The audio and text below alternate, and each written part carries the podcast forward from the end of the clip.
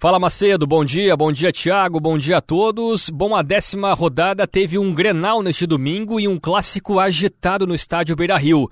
Grenal de número 441 que terminou com vitória do Inter, 3 a 2 para cima do Grêmio, de virada com gol de pênalti nos acréscimos, aos 52 minutos do segundo tempo. Maurício Alário e Alan Patrick fizeram os gols colorados. Vijaçante e René Contra, os gols gremistas.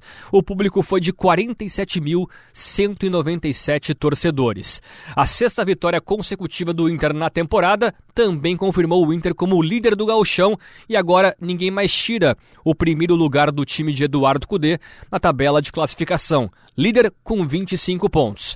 O Grêmio de Renato Portaluppi é o segundo colocado com 20 pontos. E é bem verdade também que ninguém mais tira a segunda colocação do Grêmio. Com isso, como há um chaveamento pré-estabelecido nos mata-matas, Inter e Grêmio, cada um vai para um lado, e ambos só vão se encontrar se chegarem à final do Campeonato Gaúcho.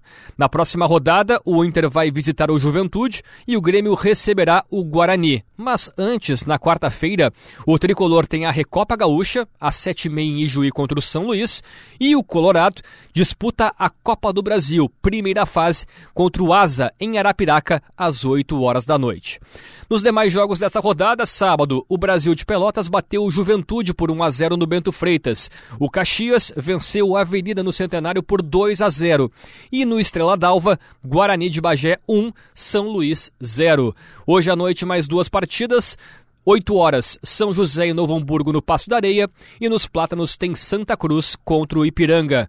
O G8 do Gauchão, Inter 25 pontos, Grêmio 20, Guarani 16, Juventude quarto colocado com 15 pontos. O Brasil é o quinto com 14. Aliás, Inter, Grêmio, Guarani, Juventude e Brasil já estão matematicamente classificados. O Caxias tem 13, o São José tem 11 e o São Luís é o oitavo colocado com 10 pontos.